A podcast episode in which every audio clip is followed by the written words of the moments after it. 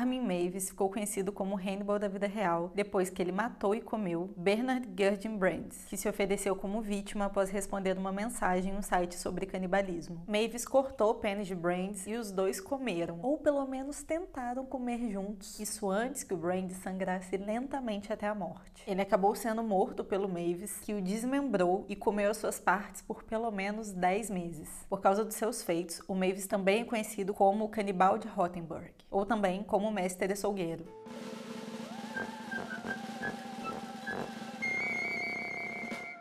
Olá, excêntricos! Bem-vindos a mais uma sessão do clube. Eu sou a Ana Onofre e antes de mais nada, certifique-se se você está seguindo a primeira e a segunda regra do clube. Fale sobre o clube e esteja onde o clube estiver. Então siga a gente em todas as redes sociais. É só procurar o Clube dos Excêntricos e a gente vai estar tá lá. Então bora pro caso de hoje?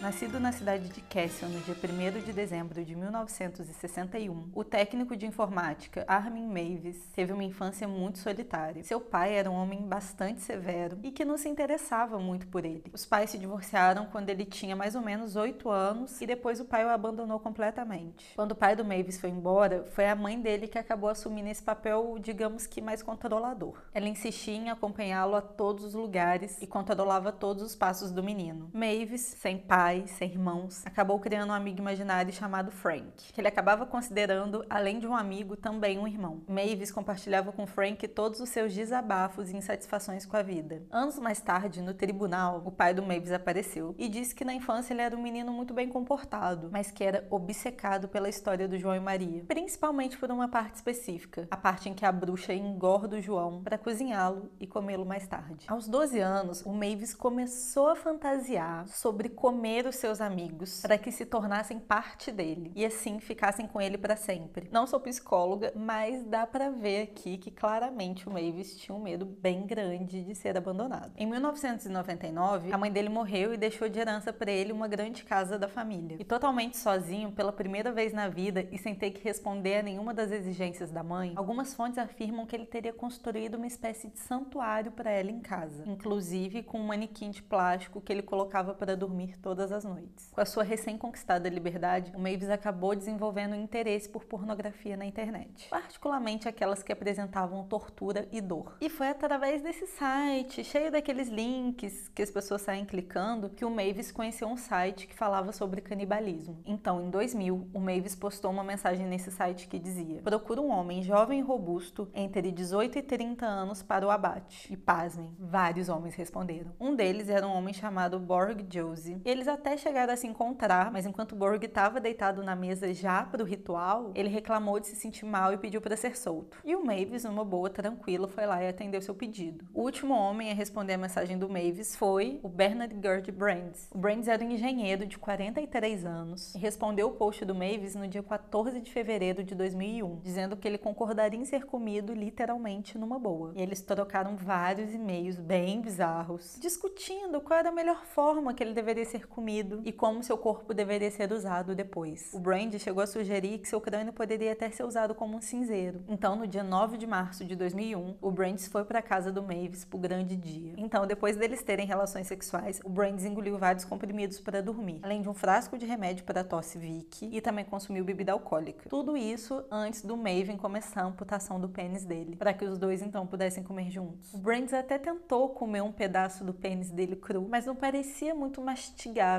então o Mavis teve a ideia de fritá-lo com um pouco de alho e cebola, mas por algum motivo ele acabou deixando a carne passar do ponto e ela queimou. Então acabou que no final nenhum dos dois conseguiram comer. Nesse momento, Brandis já estava perdendo grandes quantidades de sangue devido ao ferimento dele, né? Enquanto Mavis ficava lá tranquilamente lendo um livro, Brandis ficou sangrando por mais de 3 horas em uma banheira. Só que assim, ele era duro na queda, porque 10 horas depois ele ainda estava lá vivo. Então o Mavis acabou esfaqueando ele várias vezes no no pescoço para acabar logo com isso. Mais tarde, o Mavis fez uma declaração sobre esse episódio em que ele disse: Meu amigo gostava de morrer, de morrer. Eu só esperei horrorizado pelo fim depois que cortei o pênis, mas demorou muito tempo. Então, depois que o Brand já estava morto, o Mavis pendurou o corpo dele num gancho de carne, começou a cortar a carne ali em pedaços consideravelmente grandes e moeu os ossos o máximo que ele conseguiu até virar uma espécie de farinha. Então, ele desmembrou o corpo inteiro para que pudesse armazenar as partes no freezer freezer, o que deu por volta de 20 quilos de carne e que ele acabou consumindo ao longo de 10 meses. Ele contou que a primeira refeição foi um pedaço de carne das costas do Brands. E o Mavis conta que foi uma ocasião muito especial, em que ele colocou velas na mesa e serviu com a sua louça boa e vinho. E como acompanhamento, ele preparou batatas e couve. E como se não pudesse ficar pior, todo o processo, todo, desde que o Brand chegou até a morte, foi gravado pelos dois. E é óbvio que mais tarde esse vídeo seria usado contra ele no tribunal. Em novembro de 2002, o Mavis postou outra mensagem lá no fórum à procura de mais um voluntário. Essa publicação foi vista por um estudante austríaco que o denunciou às autoridades locais. Em 11 de dezembro de 2002, a polícia invadiu a casa do Mavis e ainda tinha lá uma pequena quantidade da carne do Brands no freezer. E também o vídeo do assassinato estava lá. Ele não enrolou muito e admitiu que tinha feito quase que imediatamente após a prisão em dezembro de 2002. E a polícia levou sete meses para montar o caso. A polícia confiscou o computador do Mavis para poder rastrear evidências das suas correspondências nos anos anteriores. Então lá eles encontraram milhares de imagens de tortura e de pornografia e os dois juntos. E só em 17 de julho de 2003 é que ele foi acusado de assassinato. No dia 30 de janeiro de 2004, o Mavis foi condenado por homicídio culposo e sentenciado a oito anos e meio de prisão. O caso acabou atraindo muita atenção da mídia e foi iniciado um debate se o Mavis deveria ser condenado ou não, já que o Brandis tinha participado voluntariamente de tudo e estava totalmente ciente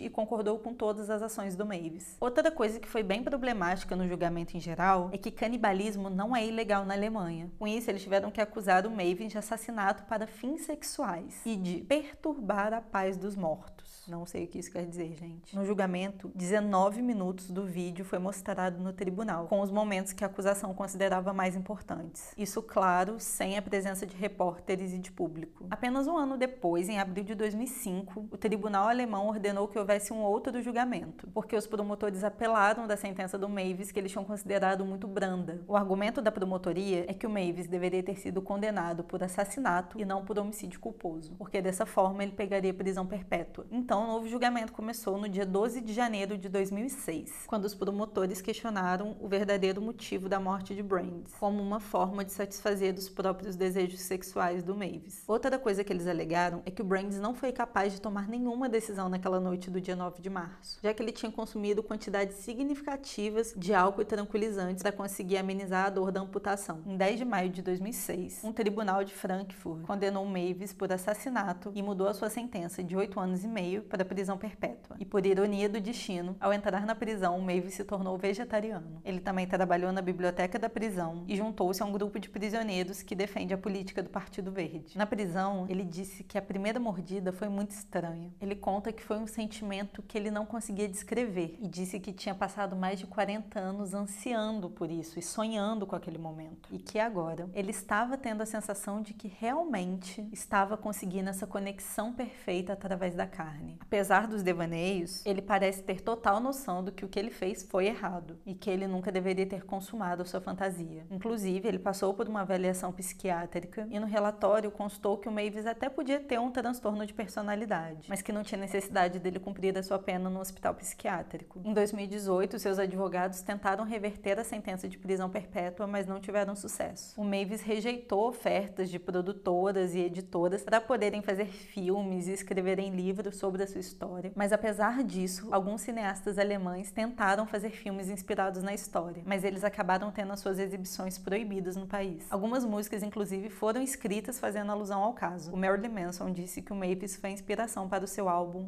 Me, Drink Me. Em uma entrevista, o Manson disse que essa história significava muito para ele e que ele a achava muito atraente de uma forma romântica, porém doentia. Tchau!